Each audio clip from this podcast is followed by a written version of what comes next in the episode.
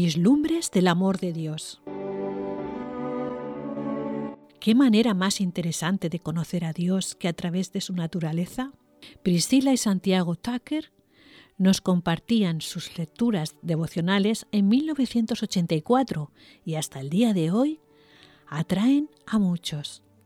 En estos relatos veremos las maravillas de la naturaleza y cómo éstas nos traen lecciones de valor, autoestima, generosidad, aprecio, amor y por supuesto nos llevan a una integración de Dios a nuestras vidas.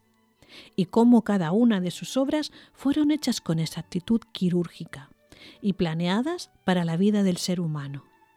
Esta es la gran aventura al mundo natural y a los pensamientos de Dios. Curiosidades serán satisfechas, datos increíbles aportados. Bienvenidos a Vislumbres del Amor de Dios.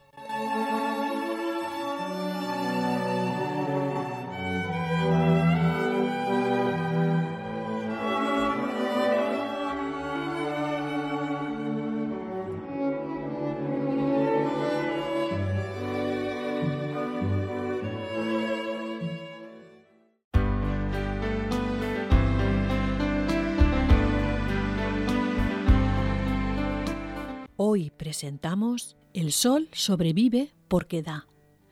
Entonces los justos resplandecerán como el sol en el reino de su Padre. Mateo 13, 43. Cuando Jesús pronunció las palabras de este pasaje bíblico, acababa de explicar la parábola de la cizaña o las malezas, que crecen en el sembrado de trigo. Luego comparó a los justos con el resplandor del sol. ¿Tienes una idea clara de lo brillante que es el Sol? Piensa en el Sol como si fuera una enorme bombilla o foco eléctrico. Generalmente la gente no compra bombillas de más de 300 vatios, por lo que para comparar el Sol con un foco eléctrico tendrías que recurrir a tu imaginación.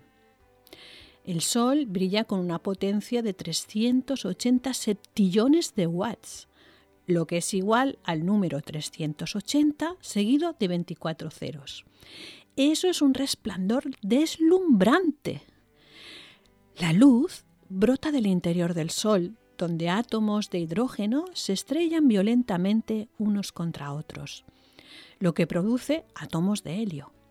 Esto genera una liberación de inmensas cantidades de energía, la que sale del Sol en forma de luz e ilumina los planetas, sus lunas y todos los demás cuerpos del sistema solar. La luz del Sol brilla hasta en los puntos más alejados del universo, lo que permite que el Sol se vea como una estrella distante. De modo que el planeta Tierra recibe solamente una pequeña parte de la energía solar, pero esa parte es indispensable para la vida. Los científicos explican que si el Sol no liberara su energía hacia el espacio, se volvería cada vez más caliente hasta que finalmente explotaría. El Sol, al dar luz y vida, se mantiene activo y se libra de la destrucción. El Sol sobrevive porque da. Sí, has escuchado bien. El Sol sobrevive porque da. A los seguidores de Jesús se los puede describir en igual forma. Él dijo, más bienaventurado es dar que recibir, en Hechos 20:35. Mediante el acto de dar podemos continuar dando. Cuando dejamos de dar, nuestra temperatura comienza a subir y hasta podríamos explotar. Aunque esto último lo decimos figuradamente, recuerda que la gente egoísta se impacienta fácilmente y explota hasta por las cosas más pequeñas que le incomodan. El sol que brilla en el cielo es un recordativo permanente de lo importante que es tener una actitud dadivosa.